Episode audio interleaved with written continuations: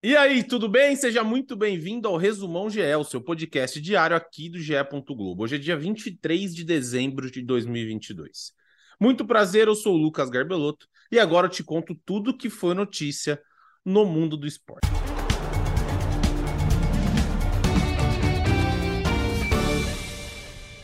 Federação Paulista divulgou nesta quinta-feira a tabela completa e desmembrada do Campeonato Paulista de 2023. A primeira rodada será disputada no final de semana dos dias 14 e 15 de janeiro. Santos e Palmeiras fazem suas estreias no sábado, enquanto Corinthians e São Paulo jogam no domingo. E o sistema é o mesmo dos últimos anos: as 16 equipes divididas em quatro grupos de quatro equipes com duelos apenas fora dos grupos. Os dois primeiros colocados de cada chave avançam às quartas de final. Dessa forma, serão 12 rodadas, a última delas em 5 de março, domingo, com todos os jogos às 4 da tarde.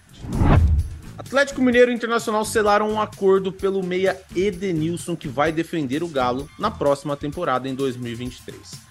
O jogador que fará 33 anos era um velho desejo do diretor Rodrigo Caetano e se intensificou com a presença de Chaco Cudê, o novo técnico do Galo. O GE apurou que a negociação foi fechada com o Atlético por cerca de 6 milhões e meio de reais, além de absorver um débito que o Colorado tinha. São valores parecidos que o Galo irá receber pela venda do goleiro Rafael ao São Paulo. Edenilson estava no Internacional desde março de 2017, quando chegou da Udinese do futebol italiano.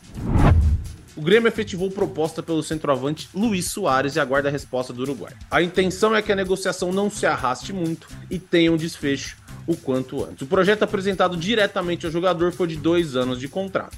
O Grêmio delimitou um valor limite que poderia gastar no mercado na busca por um centroavante. Depois de acertar a contratação de Keno, o Fluminense anunciou mais um reforço para 2023, o lateral esquerdo Jorge, que estava no Palmeiras. O jogador, que já está acertado com o tricolor, chega por empréstimo de uma temporada junto aos paulistas. Este foi o quinto reforço do Flu para o próximo ano. Vitor Mendes, Vitor Eudes, Lima e Guga também se juntam a Jorge e Keno para o time de Fernando Diniz em 2023. O diretor-geral do Zenit da Rússia, Alexander Medvedev, está em São Paulo e irá se reunir com a diretoria do Corinthians para tratar o futuro do atacante Yuri Alberto, cujo empréstimo acaba em junho de 2023. O Corinthians trata a permanência de Yuri como uma prioridade para a próxima temporada, mas sabe que a negociação não será fácil. Quando aceitaram emprestar o jogador, os Usos pretendiam estabelecer o preço de venda em 25 milhões de euros, cerca de 137 milhões de reais na cotação atual. Este foi o valor pago pelo clube de São Petersburgo para tirar Yuri Alberto do Internacional.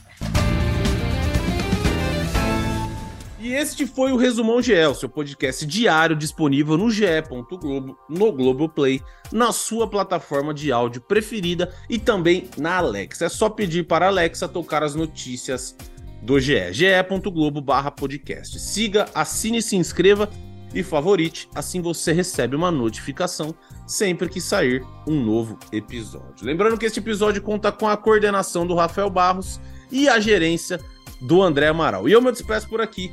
Voltamos em breve. Um abraço a todos e tchau, tchau.